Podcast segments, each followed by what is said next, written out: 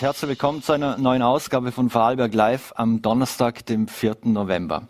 Heute haben wir eine große Gästeschar, dürfen unter anderem begrüßen Harald Otti von Mo Catering, mit dem wir über die Situation in der Event- und Catering-Branche sprechen wollen. Dann ist der Vorstandssprecher von SC Austria Lustenau, Bernd Bösch, hier zu Gast. Und über Fake News und Verschwörungstheorien wollen wir mit Autorin und Journalistin Ingrid Brodnik sprechen. Doch wir beginnen mit einem anderen Thema und einem anderen Gast. Er war Weltmeister, Olympiasieger, Sportler des Jahres in Österreich, hat Kitzbühel gewonnen, hat Gröden gewonnen. Also alles, was man auf der alpinen Skipiste mehr oder weniger gewinnen kann. Und es freut mich, dass Patrick Otti jetzt zu Gast ist. Guten Tag und schöne Grüße nach Lech. Ja, schönen guten Abend nach Bregenz.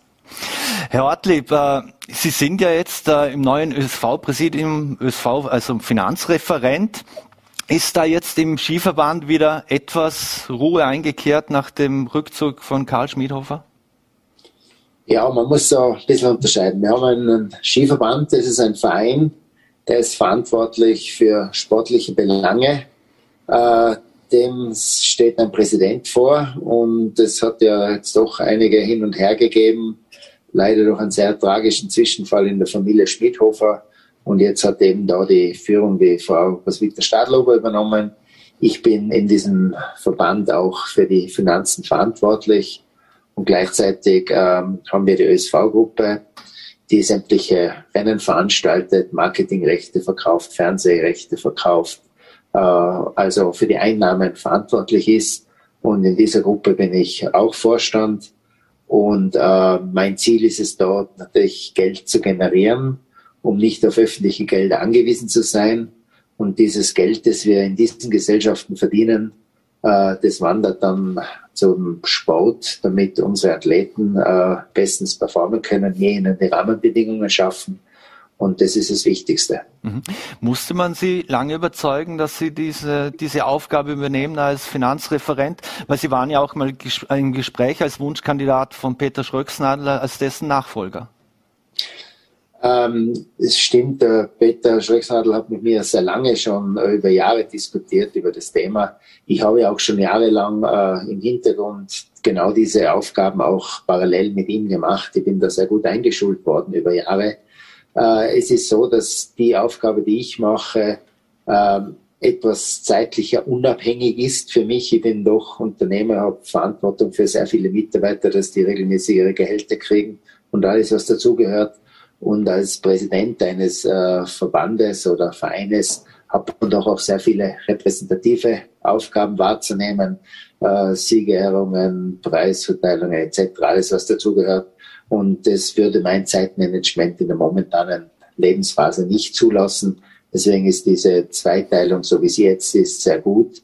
Man muss aber auch sagen, so wie der Herr Peter Schröcksnadel das gemacht hat, der war halt doch schon äh, Pensionist, sehr wohlhabender Pensionist konnte sich die Zeit gut einteilen und er hat wirklich diese beiden Jobs alleine gemacht. Mhm. Unter anderem war ja auch der Peter Mennel davor in, in dieser Position im Finanz beim ÖSV äh, tätig, dem Sie auch irgendwo nachgefolgt sind. Ist das Geld bei Vorarlbergern einfach in besseren Händen? Ich glaube schon. Äh, es ist ein bisschen Tradition, dass äh, wenn es um die Aufsicht über die Gelder geht, das sind doch Vereinsgelder und Verbandsgelder, wir spekulieren da auch nicht im geringsten. Wir haben da eine Riesenverantwortung allen unseren Mitgliedern gegenüber. Und äh, ja, Peter Mendel hat das super gemacht. Ich habe da super Unternehmen übernehmen dürfen.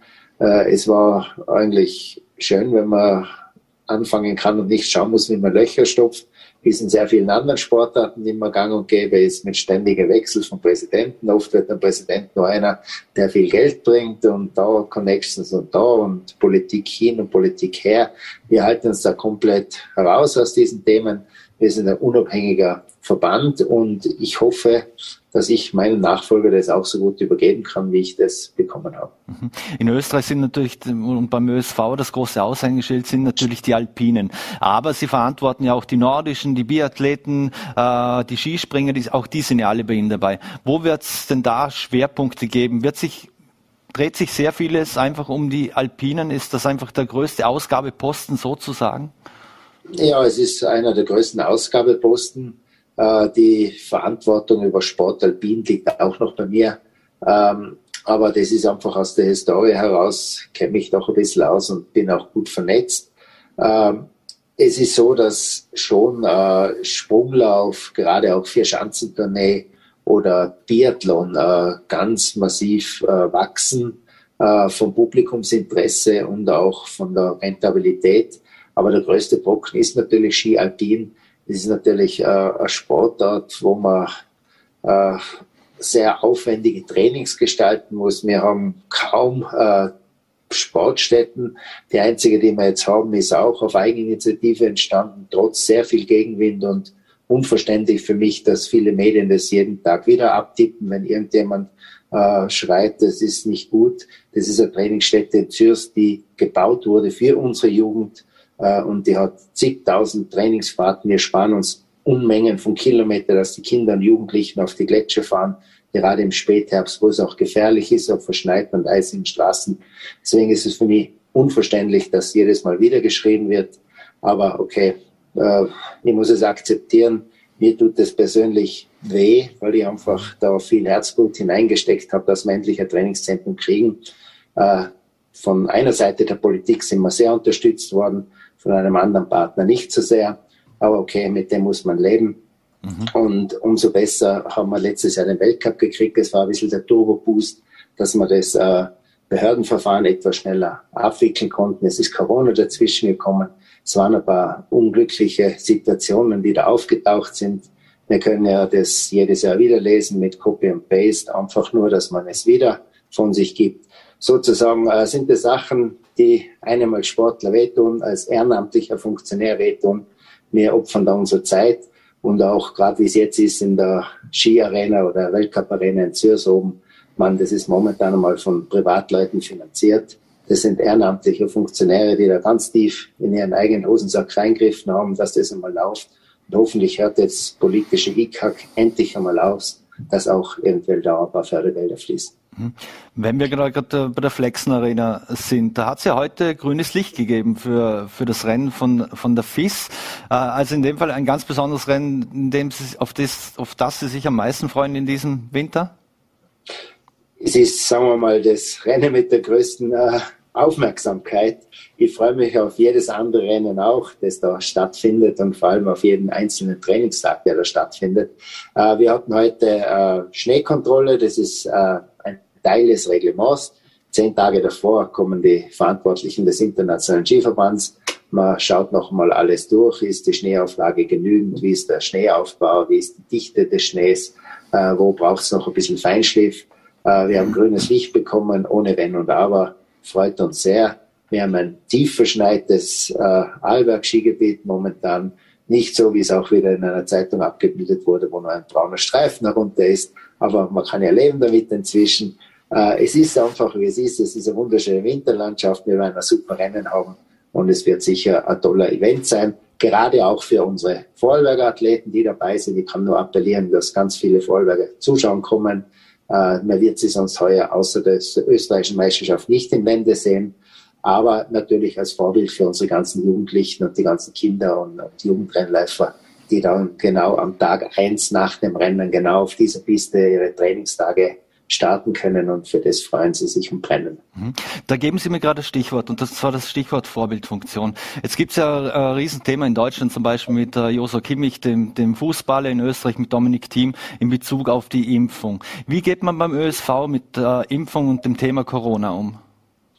Ja, das ist ganz klar. Also unsere Empfehlung seitens der Verbandsspitze ist ganz klar, dass sich jeder impfen lassen soll.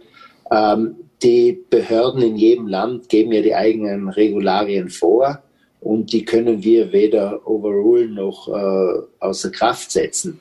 Äh, wenn ich immer gerade gestern die äh, Covid-Bestimmungen bezüglich Olympische Winterspiele in China durchgelesen, die sagt ganz klar, jeder äh, in jedem Land anerkannte Impfstoff äh, gilt, wenn jemand äh, geimpft ist oder vollständig geimpft ist, kann er anreisen, muss dann nur dort in der entsprechenden Blase bleiben, kein Problem.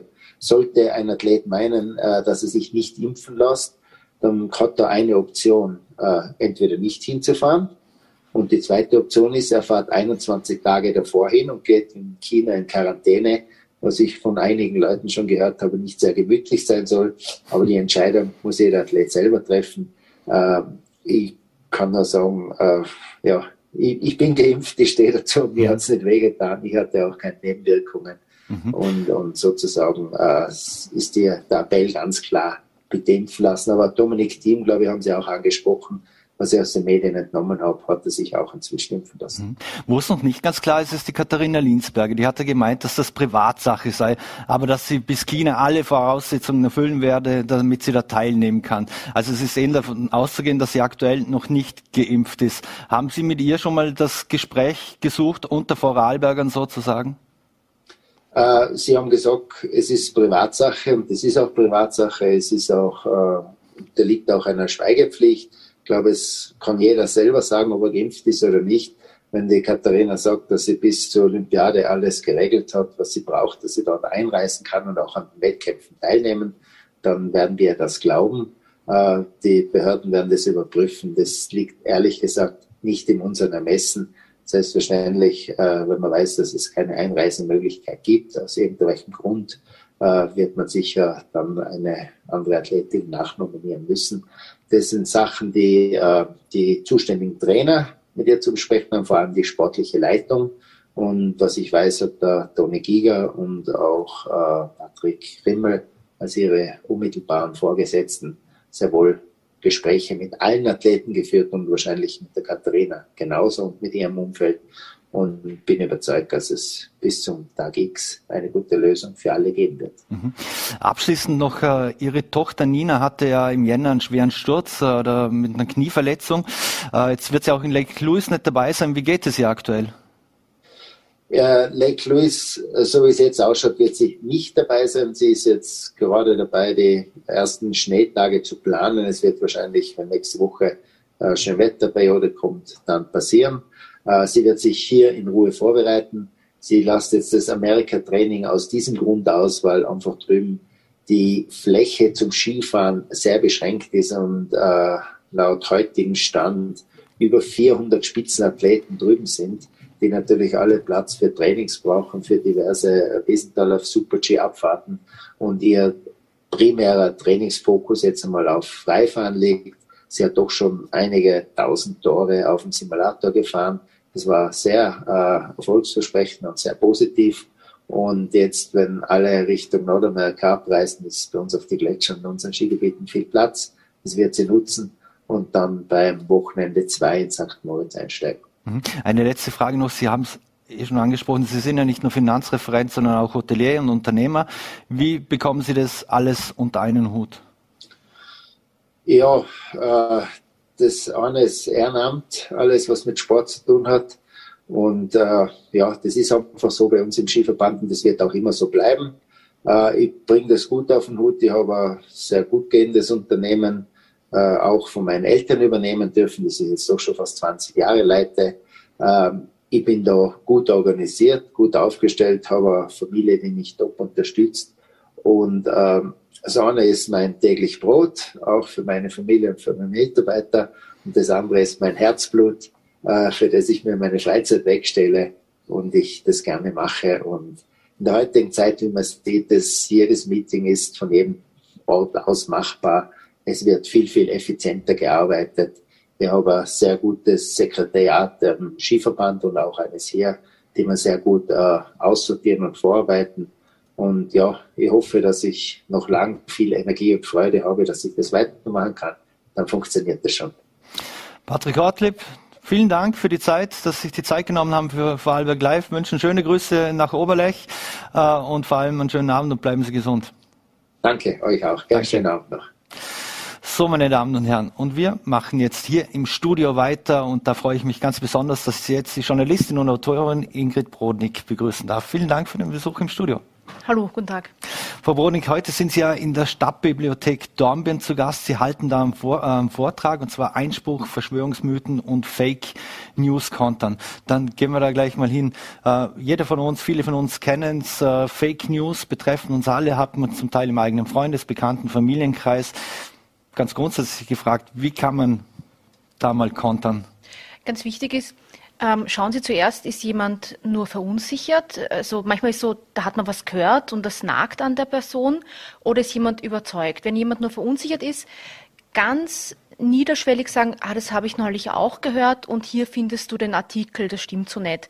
Also überlegen Sie immer, jemand, jeder von uns kann mal was Falsches glauben, aber biete ich der Person die richtige Information an und ermögliche ihr, ich ihr gleichzeitig das Gesicht zu wahren. Also, dass sie nachher sagt, ah ja, stimmt, das war falsch, aber dass es nicht unangenehm wird. Weil wenn sie dann so drauf drücken und sagen, jetzt gib doch zu, dass das falsch war, dann kann man nicht runtersteigen. Also erstens mal diesen Druck abbauen, dass Leute für sich selbst merken, ah ja, das stimmt nicht.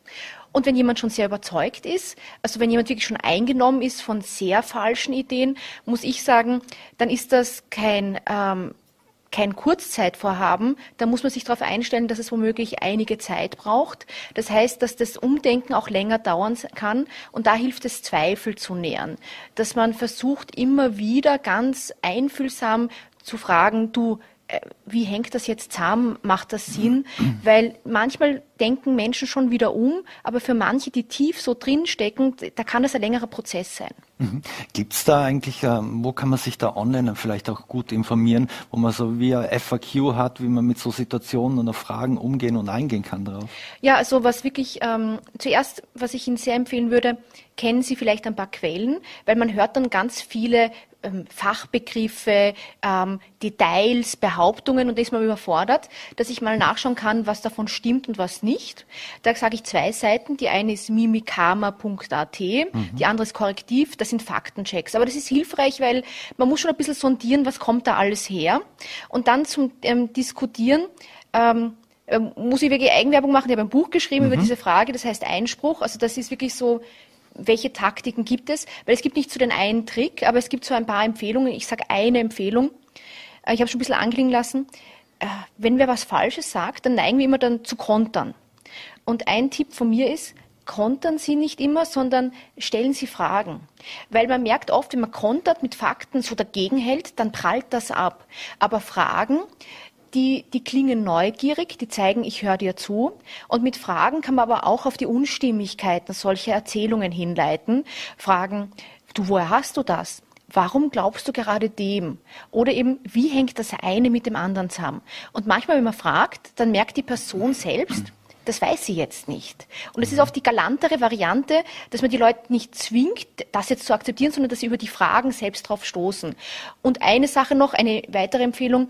Es gibt die Bundesstelle für Sektenfragen. Wenn man wirklich in der Familie zum Beispiel wen hat, der oder die wirklich auf Verschwörungsmythen eingestiegen ist, mhm. die machen auch Beratung. Weil es gibt leider wirklich schon zerrissene Familien, wo man nicht mehr miteinander redet oder sich echt schwer tut. Da kann man sich auch professionelle Hilfe holen. Ähm, auch nämlich, dass die Leute, die Verschwörungserzählungen glauben, aktiv hingehen, ist eher das Seltene. Kann auch passieren, aber oft ist auch, dass die Familie dort sitzt und einfach auch beraten wird, dass einem jemand den Rücken stärkt. Mhm. Welche Rolle spielt da Social Media? In jeder Timeline, wir kennen es vermutlich alle, poppen irgendwelche Meldungen auf mit äh, Verschwörungstheorien, äh, Corona und 5G-Strahlen und ich, ich weiß nicht, was alles. Welche Rolle hat da Social Media? Zwei Rollen. Ähm, erstens, ohne Social Media könnte sich das nicht so schnell verbreiten. Also dass wirklich viele von uns schon Kontakt hatten mit sowas, das liegt an Facebook, an YouTube und Co. Die, die Geschwindigkeit ist das Problem und wir sehen häufig, Oft ist es so, dass eine Falschmeldung zum Beispiel stärker geteilt wird als die Richtigstellung. Und die Gefahr ist, dass dann das Falsche mehr Leute gesehen haben als das Richtige. Das mhm. ist die Reichweite, die ist auch eine Gefahr. Und das Zweite ist, wenn Leute mal sehr stark in so ein Denken hineingehen. Also ich gebe ein Beispiel. Ähm, es gibt ja Leute, die glauben überhaupt nicht, dass das Coronavirus existiert. Dann gibt es einige, die glauben, das gibt's, aber es ist viel harmloser, als offiziell behauptet wird. Mhm. Und dann gibt es wirklich ähm, extrem krasse Vorstellungen, dass das alles geplant wäre und was weiß ich. Und wenn ich schon in dieses Denken neige und in meinem Offline-Umfeld, meine Familie, die denken nicht so, dann ist oft so, dass Leute in Online-Gruppen gehen zum Beispiel auf Telegram und dort finden Sie die Leute, die sagen, ja, das stimmt, du hast recht, das ist der Bill Gates, das ist das, das, das. Und da ist die große Gefahr, nämlich viele von uns können das Internet halbwegs kompetent oder unauffällig benutzen, ähm, aber manche, wenn sie gerade sehr stark in so ein Denken hineingehen, die finden dort Gleichdenkende und in mhm. diesen Gruppen ähm, tut man sich dann regelrecht anfeuern in immer extremeren Ideen. Ich gebe ein Beispiel. Mhm. Es wird ja nicht nur Angst vor der Impfung gemacht. Ein neuerer Schmäh sozusagen ist, es wird nicht nur Angst vor der Impfung, sondern vor Geimpften gemacht, weil es heißt jetzt, die Geimpften könnten das Spike-Protein ausatmen und dann wird man quasi mitgeimpft. Und ich meine, ich glaube, für manche Mediziner, Medizinerinnen wäre das sogar wünschenswert, dass man so leicht Leute mhm. mit dem Impfstoff versorgen könnte. So geht das nicht. Aber das heißt, im schlimmsten Fall sagen die Leute dann, ich treffe Geimpfte nicht mehr. Und dann treffen sie die Leute nicht mehr, mit denen sie diskutieren könnten. Mhm. Also die Gefahr ist, dass man sich in solchen Gruppen auch ein bisschen abschottet. Mhm. Ist das, ähm, wir haben gerade darüber gesprochen, da, da glauben viele, es gibt die große Weltverschwörung und alles. Umgekehrt gesehen aber ähm, wird zum Teil auch so Falschmeldungen, werden die systematisch verbreitet. Gibt es da Quellen oder nicht Quellen, aber genug, die das wirklich systematisch über Social Media ja, also befeuern? Das wirklich schwierig ist, bei vielen Falschmeldungen wissen wir nie, wer es als Erster in die Welt gesetzt hat, weil vieles ist anonym. Und gerade auf Telegram oder WhatsApp, also in diesen Messenger-Apps, mhm. das ist ja, das sind ja Kettenbriefe. Das ist oft schwierig zu sagen, wer war das als Erster. Allerdings, was es gibt, es gibt Größen in der Szene, die sind zum Beispiel seit Jahren, Jahrzehnten Impfgegner. Und das sind dann Leute, die verkaufen dann auch ähm, Bücher, Vorträge, was weiß ich. Dann gibt's noch die Überstufe oder sagen wir nicht Überstufe, aber das noch unbehaglichere. Da gibt's natürlich jene, die verkaufen passend zu Falschmeldungen Wundermittel. Also zum Beispiel Bleich- und Desinfektionsmittel, wo es heißt, das hilft gegen die Krankheit oder das hilft gegen ähm, die Proteine, äh, die Spike-Proteine von den Geimpften. Und da müssen Sie schon von Organisiertheit ausgehen. Also ich sage es immer so, mhm. es gibt drei Motive, warum Leute Falschmeldungen bis Verschwörungsmythen verbreiten. Das erste ist, weil sie es wirklich glauben. Ein paar, die glauben das wirklich. Das zweite ist, ähm, eine Aufmerksamkeit sucht oder eine Suche nach Aufmerksamkeit oder eine Profitmasche, weil ich gesehen werde oder weil ich Geld machen kann.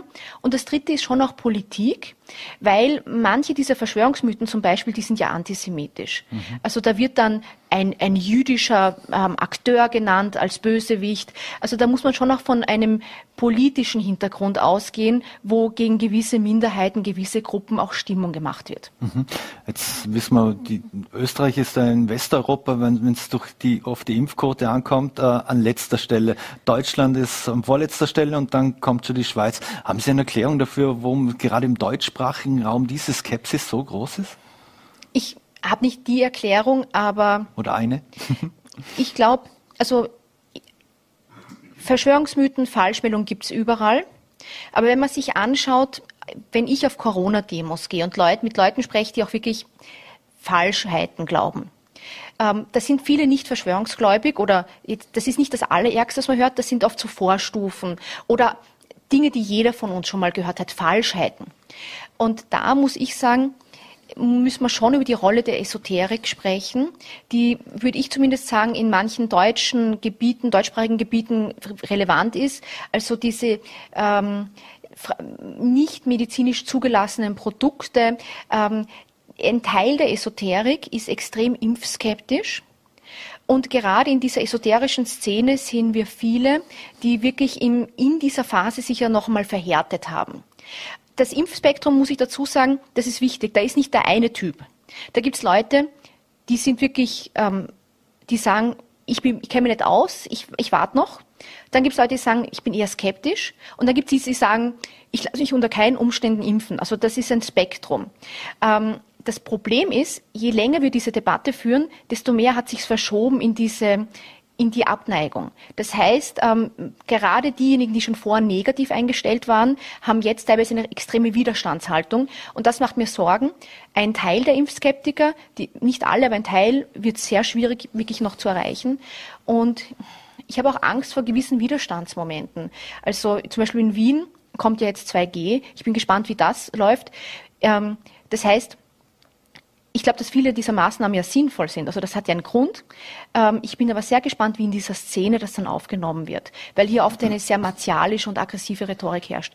Eben nicht von allem, aber es gibt einen harten Kern und mit dem diskutieren ist sicher schwieriger als mit anderen. Mhm.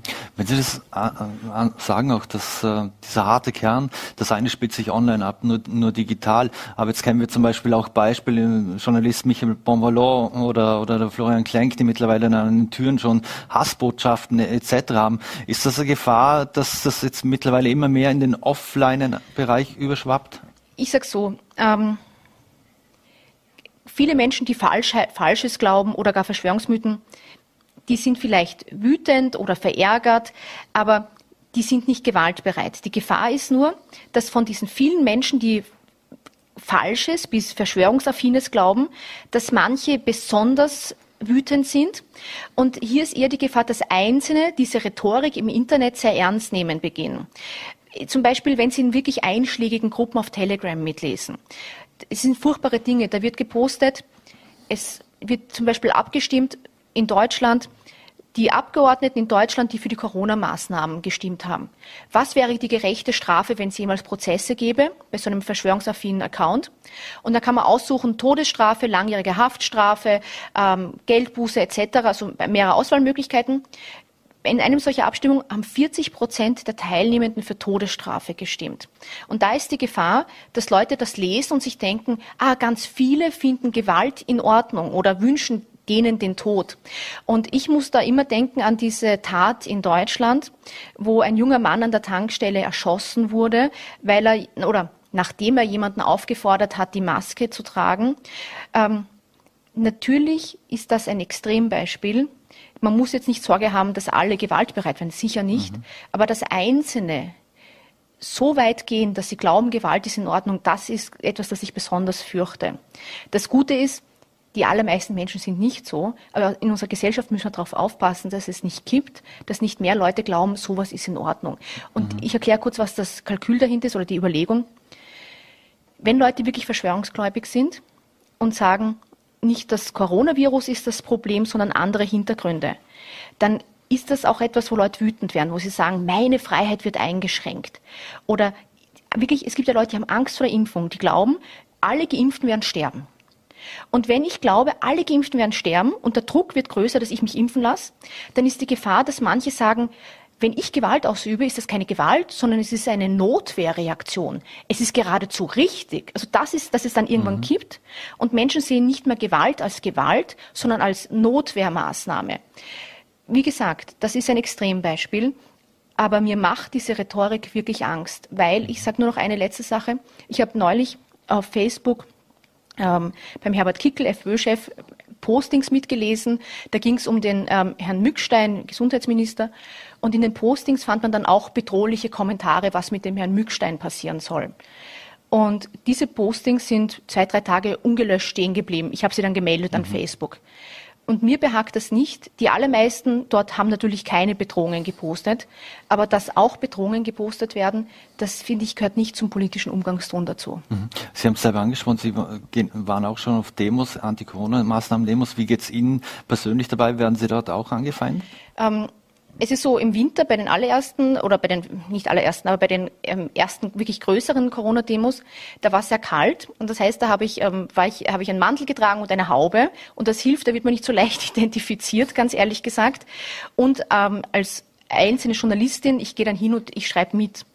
Ähm, schwieriger ist es für Kamerateams, weil die sind sofort als Journalisten und Journalistinnen identifizierbar. Die Kamera ist ja das klarste Signal, dass sie sind jetzt Journalistinnen und Journalisten. Und dann hat sich immer mehr zugespitzt, dass zum Beispiel eine Standardjournalistin ist angesp ähm, angespuckt worden bei so einer Demo. Ähm, dass ich glaube, immer mehr Kollegen, Kolleginnen angefangen haben, sehr vorsichtig zu sein. Ähm, und dann ist die Empfehlung der Polizei gewesen, man soll schauen, wo die Polizei steht und als Journalist, Journalistin nicht zu weit weggehen.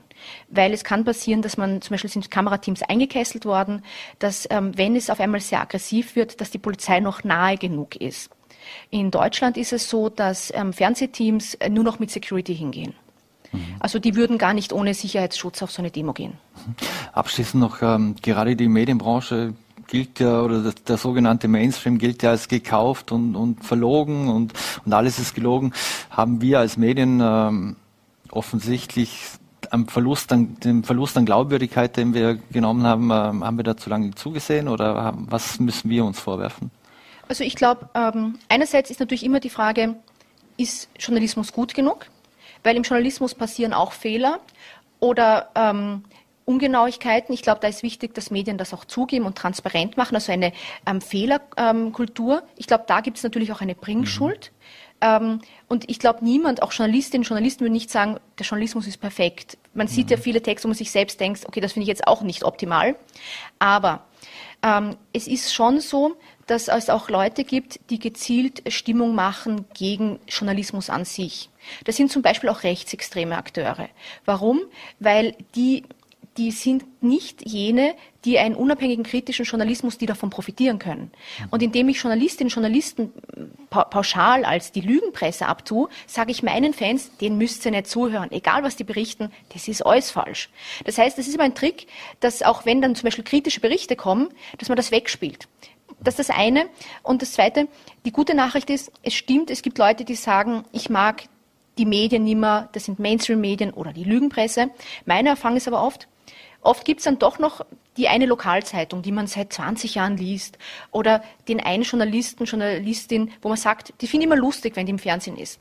Und darum ist so wichtig, dass Medien unterschiedlichster Art, von Lokalzeitungen über ähm, andere ähm, Fernseheinstationen, was weiß ich, dass auf allen Ebenen Aufklärung zum Beispiel über Mythen ähm, geliefert wird oder medizinische Infos. Warum? Weil es kann sein, dass ich das eine Medium nicht mag, aber wenn das andere Medium, das ich gewohnt bin, es auch sagt, dann steigt die Chance, dass es gehört wird. Mhm. Also nicht für, wichtig ist, dass eine Redaktion nicht sagt, die andere Redaktion hat das vor zwei Wochen gemacht, sondern dass ich für mein Publikum das schon auch nochmal wiederhole. Und die mhm. Wiederholung ist auch etwas, das nennt man den Wahrheitseffekt. Eine Behauptung, die öfters gehört wird, die halten Menschen auch eher für wahr die Gefahr ist, dass manche Menschen in Online-Communities sind, wo sie dauernd Falschmeldungen hören, berieselt werden damit. Und je öfter sie die Falschmeldung hören, desto plausibler klingt es. Darum ist es wichtig, dass der Journalismus auch immer wieder die Fakten einblendet. Und zum Beispiel nicht nur Journalisten, Journalistinnen selbst, Journalisten, Journalistinnen selbst, sondern auch Ärzte, Ärztinnen. Also dass man ähm, wirklich genug Fachleute sich in die Sendung holt. Mhm. Eine allerletzte Frage noch, und zwar äh, Kinder, Jugendliche, vor allem Jugendliche sind natürlich sehr viel in diesen Messenger-Diensten äh, unterwegs, auf sozialen Netzwerken von TikTok über Snapchat bis ich weiß nicht was alles. Ähm, was können Eltern, was können Großeltern machen, damit sie ihre Kinder, Jugendlichen, damit sie besser wappnen, damit die umgehen können mit der ganzen Informationsflut und nicht in die Fänge von alternativen Wahrheiten kommen sozusagen? Ähm, das Gute ist, dass viele Jugendliche oft schon recht, naja, äh, wie soll ich sagen, leidtragend sind, die sind aufgewachsen mit dem Wissen, dass im Internet viel Unsinn kursiert. Das heißt, da haben Jugendliche oft schon ein bisschen dicke Haut, dass die durchaus skeptisch sind Allerdings ist Skepsis allein nicht das einzig Wichtige, sondern ich sollte auch ein paar Kompetenzen haben, zum Beispiel, wenn was behauptet wird und ich bin skeptisch, wie finde ich denn heraus, ob es stimmt? Und da ist sinnvoll, es gibt so ein paar Tricks, wie ich kompetent das Internet nutze. Ich gebe ein konkretes Beispiel, dass ich wirklich weiß, welche Faktencheck-Seiten sinnvoll sind. Ich habe schon welche genannt. Oder wie ich Faktenchecks finde. Ich, eine der Falschmeldungen, die kursiert, ist falsch, aber leider weit verbreitet. Die Behauptung, die Impfung, Corona-Impfung würde angeblich unfruchtbar machen. Da gibt es gute Argumente, warum das falsch ist, von Geimpften, die schwanger geworden sind, etc. etc. Aber wenn ich das höre, gebe ich in Google ein, Corona-Impfung, Fruchtbarkeit, Faktencheck. Also ich gebe das Wort Faktencheck mhm. dazu. Das steigert die Chance, dass auf Google eine Faktencheck-Seite mir eingeblendet wird. Mhm. Gibt noch mehr Tipps als das, aber bei Jugendlichen müssen Sie davon ausgehen, die werden einen riesigen Teil, wenn nicht alles, ihre Informationen aus dem Netz holen. Und das ist auch in Ordnung, solange ich weiß, wie ich im Netz unterscheiden kann zwischen seriöser und weniger seriöser Information. Mhm. Ingrid Brodnik, vielen Dank für den Besuch bei Vorarlberg Live und Ihre Einschätzungen und Einordnungen. Ich wünsche Ihnen einen schönen Auftritt in Vorarlberg und vor allem bleiben Sie gesund. Danke. Danke. Und Ingrid Brodnik ist heute in der Stadtbibliothek Dornbirn zu Gast. Der Vortrag ist leider ausverkauft, aber ich denke, dass wir sie bald wieder mal im Ländle sehen. Und wir wechseln jetzt das Thema und ich darf jetzt auch gleich hier im Studio unseren neuen Gast begrüßen. Wir haben gerade einen fliegenden Wechsel gemacht und zwar den Vorstandssprecher vom SR Austria Lustenau, Bernd Bösch. Vielen Dank für den Besuch. Gerne, schönen guten Abend. Herr Bösch, äh, am Freitag steht das letzte Heimspiel in diesem Jahr gegen den SV Horn an. Kann Trainer Markus Mader aus dem Vollen schöpfen, was das Team betrifft? Ja, wir freuen uns auf dieses Spiel, weil es das letzte Heimspiel ist, weil unsere Mannschaft bis jetzt begeisternde Spiele gezeigt mhm. hat und jetzt wieder zurück auf die Siegerstraße kommen möchte. Sie möchten zeigen, äh, was sie können und wir hoffen, dass ganz viele Zuschauer dazu kommen werden. Und Markus Mader hat das Glück, dass er aus dem Vollen schöpfen kann. Es ist aber nicht nur Glück. Ich glaube, das hat schon auch mit der Kaderplanung zu tun, die unserem Sportteam jetzt im heurigen Sommer sehr gut gelungen ist. Es hat sicher auch mit der Trainingssteuerung, mit der medizinischen Abteilung zu tun. Das hat alles sehr gut funktioniert und darum hat Markus Mader morgen wieder den ganzen Kader zur Verfügung. Mhm. Wir sind auf allen Positionen doppelt besetzt und das bedeutet natürlich, dass die Aufstellung zu machen eine nicht ganz leichte Aufgabe ist, aber es ist, wenn man auf die Tabelle blickt, Ihnen, dem ganzen Trainerteam, bisher sehr gut geglückt. Mhm. Sie sprechen die Tabelle an. Sie führen die, die, die Tabelle an mit drei Punkten Vorsprung auf äh, Lief, Liefering. Welchen Anteil hat Markus Mader? Den Sie ja, war ja ein Goldgriff. Sie haben ja den von Dornbirn äh, nach Lustenau gelotst. Ja, das Trainerteam hat sicher einen großen Anteil am Erfolg, wenn man erfolgreich ist. Äh, es ist ihnen gelungen, äh, aus einer neu formierten Mannschaft, also mit einem neu formierten Kader, sehr schnell eine funktionierende Mannschaft zu machen. Äh, da haben beide Seiten ihren Verdienst, das Trainerteam und die Mannschaft selbst, die einen ausgezeichneten Spirit hat, wo man einfach sieht, dass sie Freude am Fußball haben. Mhm. Was macht er anders? Hat er andere Ansprache zu den Spielern, zum, zum ganzen Team? Oder ist es einfach, weil er jetzt mit ein, zwei Spielern, die noch gekommen sind, einfach ein besseres Team hat, als es die letzten Jahre war? Wir haben heuer sicher einen starken Kader, aber man kann das nicht immer ganz erklären. Es war letztes Jahr so, dass wir auch einen guten Kader hatten, dass wir auch oft gut gespielt, aber am Schluss dann halt doch verloren haben. Heuer ist es von Anfang an einfach gut gelaufen und das hat natürlich der Mannschaft auf Kraft und Selbstvertrauen gegeben. Mhm. Ein Thema, das wir auch mit Patrick Ortlieb schon besprochen haben, ist das Thema Impfen. Wie gehen Sie beim SC Austria Lustenau mit dem Thema Impfen und vor allem auch bei der Kampfmannschaft um? Ja, aus unserer Sicht ist es sehr wichtig, dass sich möglichst viele impfen lassen. Es ist auch der allergrößte Teil der Mannschaft geimpft. Mhm. Äh, ich glaube, da führt einfach nichts daran vorbei, wenn man Sport treiben will, wenn man Kultur genießen will, äh, in allen Lebensbereichen die Impfung hilft. Mhm. Wir haben gerade mit Ingrid, oder ich habe gerade mit Ingrid Brodnik äh, gesprochen, Sie haben, Sie haben das Gespräch mitverfolgt. Ähm, was sind die Vorbehalte bei Spielern, die sich nicht äh, impfen lassen wollen? Äh, warum gibt's da, hat das gesundheitliche Gründe oder sind das einfach persönliche Gründe? Kann man da was dazu sagen? Ja, es ist nur noch ganz vereinzelt, dass es Spieler gibt, die Vorbehalte haben.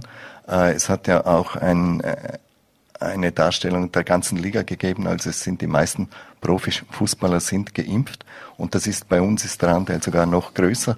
Aber wenn es Bedenken gibt, dann sind es eher gesundheitliche Bedenken, ja. Mhm.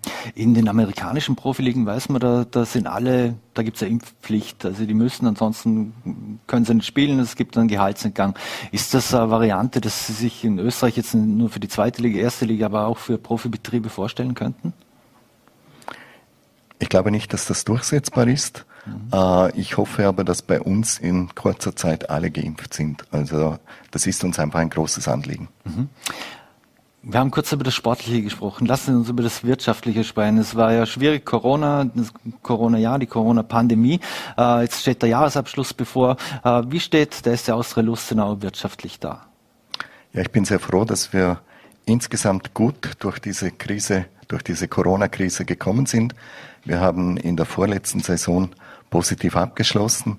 Wir werden auch die letzte Saison mit einem leichten Plus abschließen können. Die genauen Zahlen werden wir dann im November, werden dann im Verlauf des Novembers bekannt gegeben. Aber es ist ein positives Ergebnis und das ist schon bemerkenswert, weil wir ja im vergangenen Frühjahr äh, den Lizenzbonus nicht bekommen haben, weil wir ja nicht alle Kriterien im Stadion erfüllen konnten. Und da haben wir, das kann man schon sagen, wir sind auch von der öffentlichen Hand, von Land und Gemeinde unterstützt worden. Aber der Abgang, den wir hatten, also der Verlust, den wir durch den Entgang des Lizenzbonus hatten, war größer als die Förderungen, die wir bekommen haben. Mhm. Und damit sind wir sehr froh, dass es trotzdem gelungen ist, äh, ein positives Ergebnis zu liefern. Mhm. Im nächsten März ist ja schon wieder der Termin für die Lizenzabgabe für die, für die Bundesliga. Ähm, geht sich das aus?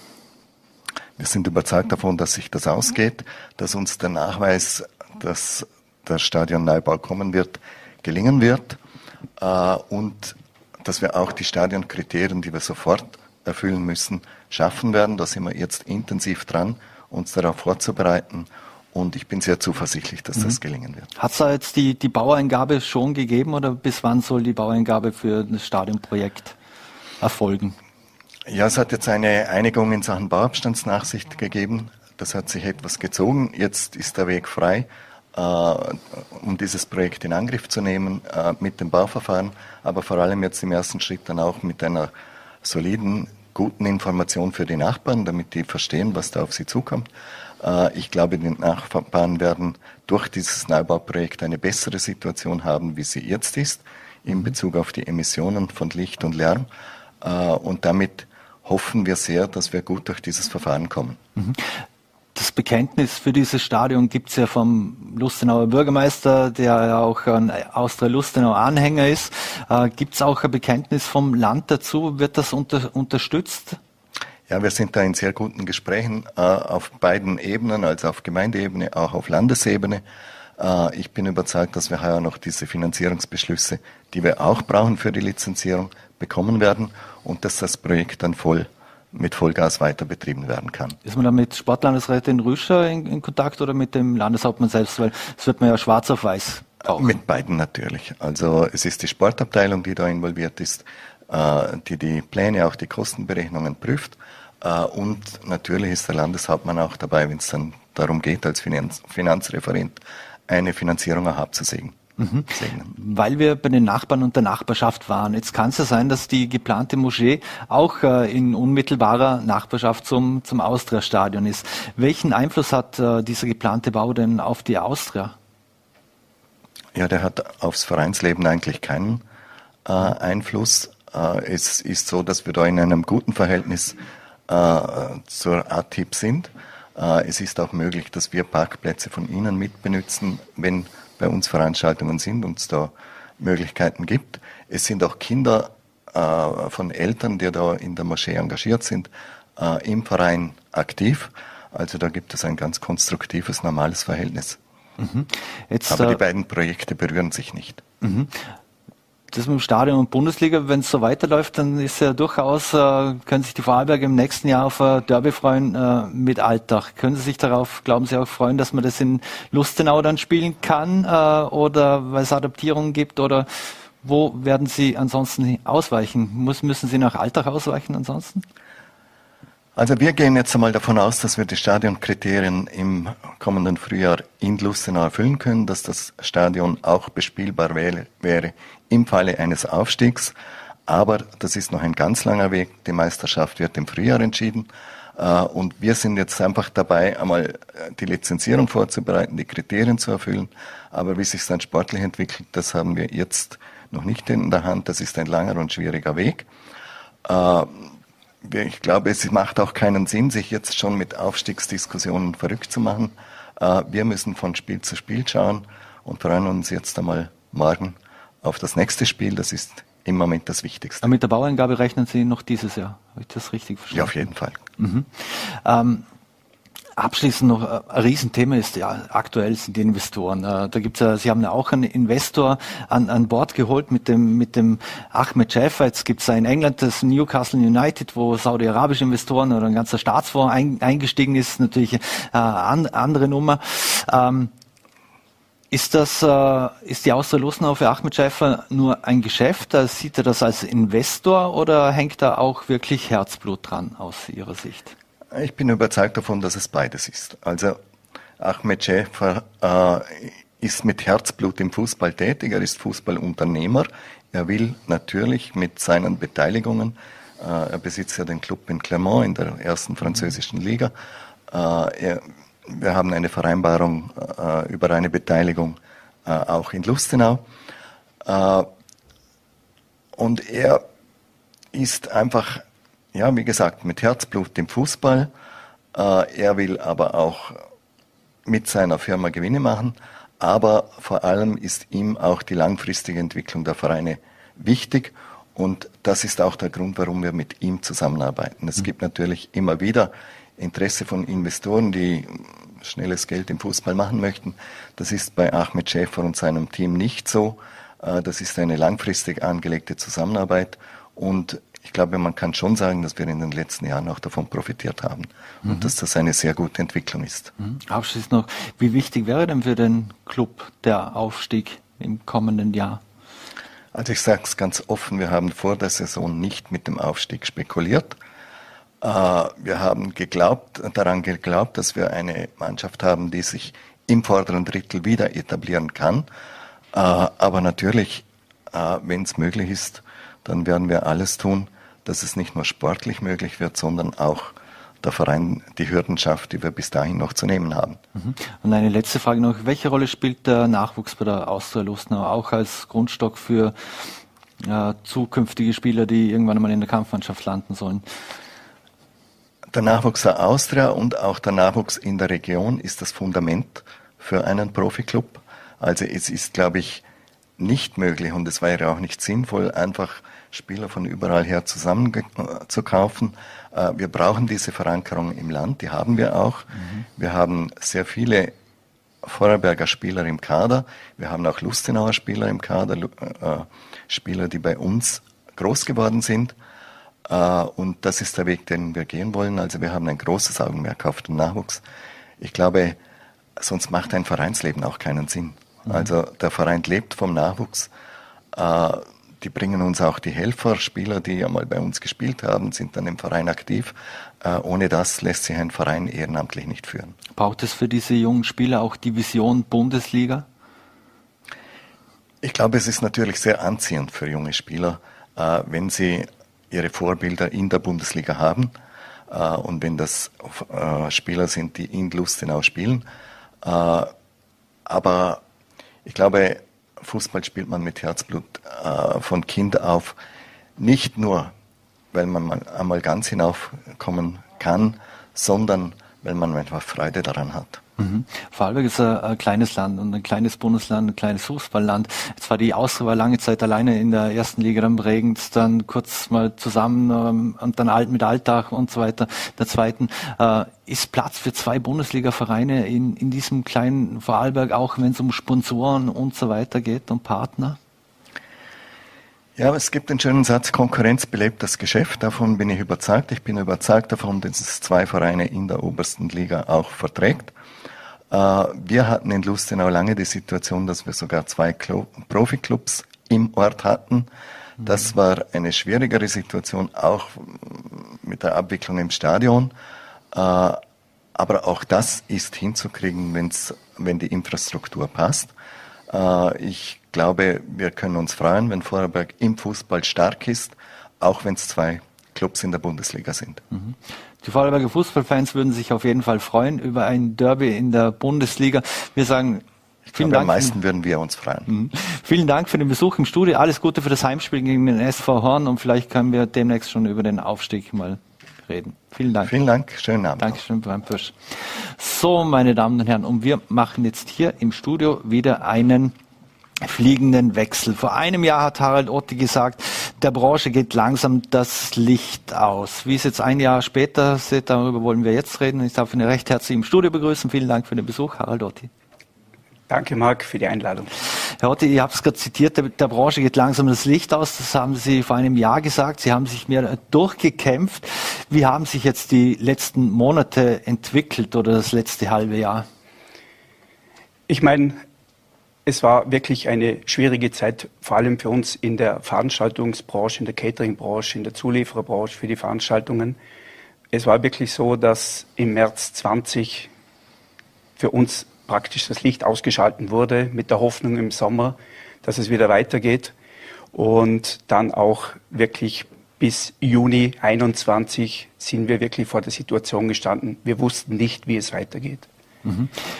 Jetzt explodieren die, die, die Zahlen schon wieder. Wie groß äh, sind da die Existenzängste auch, dass es schon wieder losgehen könnte, dass man schon wieder mehr oder weniger zusperren muss? Die Verschärfungen, die kommen ja schon. In Wien hat man schon angekündigt, für Gastronomie und Friseur wird es eine 2G-Regel geben. Äh, wie sehen Sie da die Situation? Also wir haben die Situation eigentlich eher gelassen gesehen bis zum jetzigen Zeitpunkt. Und zwar darum, weil unsere Branche sich wirklich stark darauf vorbereitet hat. Mhm. Wir haben Maßnahmen getroffen, wir haben 3G-Zonen eingerichtet. Es wurde strengstens kontrolliert, ob genesen, geimpft oder getestet. Wir haben sogar die Identitäten der Personen mit Registrierung und allem drum und dran gemacht. Jetzt ist die Sorge in unserer Branche, dass aufgrund dieser Berichterstattung, aufgrund dieser negativen Meldungen, die kommen, aufgrund dieser Angstmache, viele Veranstalter jetzt sagen, wir sagen wieder Veranstaltungen ab, da wir nicht wissen, was auf uns zukommt. Mhm. Jetzt ist, wir sind jetzt im November. November, Dezember ist auch die große Zeit für, für Weihnachtsfeiern und, und Firmenjubiläen und, und ähnliches. Äh, wie sind Sie da bisher gebucht und gab es auch schon Absagen? Wie Sie auch richtig sagen, es war bis jetzt eigentlich schon so, wir hatten absolute Hoffnung, dass es eine tolle Saison wird. Wir haben wirklich mit dem Juli, August, September war ein sehr, sehr starker Monat mit tollen Vorausbuchungen äh, die Hoffnung gehabt, es wird so bleiben, wie es ist. Die Leute gehen testen, die Leute gehen sich impfen, die Leute halten Abstand, wir sorgen für Sicherheit, wir sorgen für Anstand. Und jetzt ist es schon so, dass in den letzten Tagen vermehrt täglich Absagen wieder kommen von Weihnachtsfeiern, von Jubiläen, von Firmenveranstaltungen, weil man nicht weiß, was passiert in den nächsten Tagen, in den nächsten Wochen mit diesen Inzidenzwerten, mit dieser Hospitalisierung und sonstiges. Also die Sorgen sind bei uns sehr, sehr groß. Hm, was wäre Ihre Forderung da an die Politik? Muss man da schneller reagieren und klarer kommunizieren oder was würden Sie sich von den Politikern erwarten? Also das schneller Reagieren haben wir gemacht. Wir haben wirklich auf jede Situation reagiert. Wir haben Maßnahmen getroffen. Wir haben versucht, Infektionsketten zu unterbrechen, indem die Leute Abstand gehalten haben. Unser Problem, das wir jetzt haben, ist folgendes, und zwar diese negative Berichterstattung, nicht seitens nur von den Medien, sondern das Nichtwissen, wohin geht die Reise. Das ist unser großes Problem. Wir wissen nicht, ist jetzt in zwei Wochen 1G oder gar kein G mehr. Mhm. Wir wissen nicht, was kommt. Und das ist genau diese Verunsicherung, die jetzt Kunden haben, die jetzt absagen, da sie nicht wissen, was passiert. Mhm haben wir heute aktuell. In Wien wird verschärft. Ich habe es angesprochen, Michael Ludwig geht da auf Zweige. Für morgen hat ähm, Gesundheitsminister Mückstein eine Pressekonferenz auf 8 Uhr abends angesetzt, wo auch keiner so wirklich weiß, was kommt. Wird es bundesweit. Also das ist im Prinzip so eine richtige Spirale und vor allem von Bundesland zu Bundesland. Erstens das und ich sehe 2G für uns in unserer Branche überhaupt kein Problem. Mhm. Wir haben zum Beispiel am Samstag diese Club Night mhm. wie auch immer die zusammen, zu, äh, wegen dieser Impfung oder dieser Impfaufbau, dass die Leute sich impfen gehen. Wir sehen aber, dass die meisten, die zu uns kommen, Genesene, Geimpfte und auch Getestete sind. Ich sehe auch kein Problem, wie zum Beispiel bei uns in unserem Unternehmen.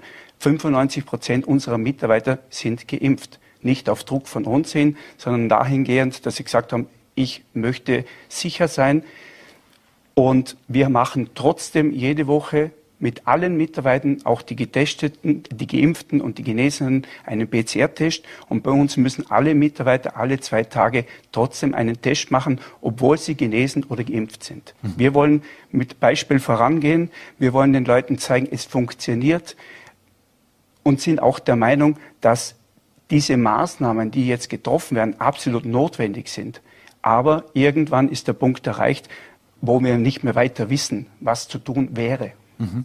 Was bedeutet denn das für Sie und auch Ihre Personalplanung in den nächsten äh, zwei Monaten? Sie haben natürlich Fixangestellte, haben auch, glaube ich, immer viele, die nur von Zeit zu Zeit für Sie arbeiten und auch was den ganzen Einkauf etc. von Produkten und Waren betrifft. Die große Herausforderung, die wir jetzt haben, ist wirklich so, dass aufgrund des Mitarbeitermangels, der überall herrscht, wir wirklich nur 50 Prozent der Mitarbeiter zur Verfügung haben. Die müssen 150 Prozent geben, damit mhm. wir 100 Prozent rauskommen. Das mhm. heißt, sie sind völlig gefordert.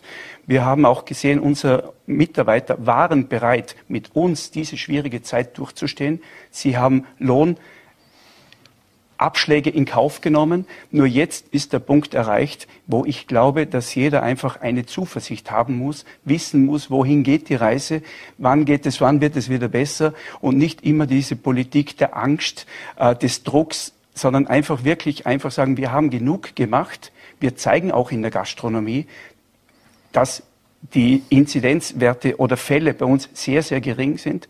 Und das ist eben genau der Punkt, was wir nicht mehr verstehen warum dieser Druck jetzt wieder auf die Nachtgastronomie, auf die Eventgastronomie ausgeübt wird. Und da wollen wir ganz klar Klarheit haben. Mhm. Sie, wenn Sie sagen morgen 2G, wir haben kein Problem damit. Wir können damit leben, aber wir müssen es zumindest wissen. Mhm. Abschließend noch, Sie haben die Club Night angesprochen, die am, am Samstag ist. Die wurde vor mehreren Wochen schon angekündigt. Ähm, glauben Sie, dass es noch, äh, dass die wirklich auch durchgeführt wird äh, am Samstag, dass äh, alles läuft. Wir haben heute ein äh, Jahreshoch an Neuinfektionen in, in Österreich. Sehen Sie das trotzdem ungefährdet? Also wenn der Herr Mückstein morgen nicht sagt, es gibt keine Veranstaltungen mehr und es darf nichts mehr durchgeführt werden, wird diese Club Night absolut durchgeführt, weil da gilt noch die zweieinhalb G-Regel. Das heißt, genesen, geimpft und BCR mhm. getestet.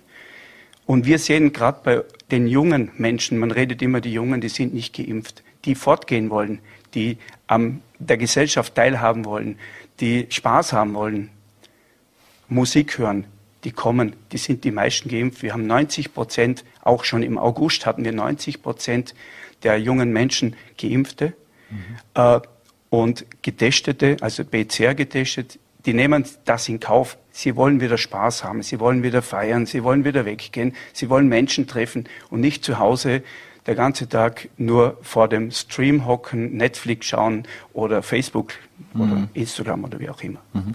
Abschließend letzte Frage. Ihr Appell in dem Fall auch an, an Kunden und Unternehmer da draußen, die, wo die ganze Eventbranche, nicht nur Ihr Unternehmen, sondern viele andere auch davon abhängen, äh, Ruhe bewahren?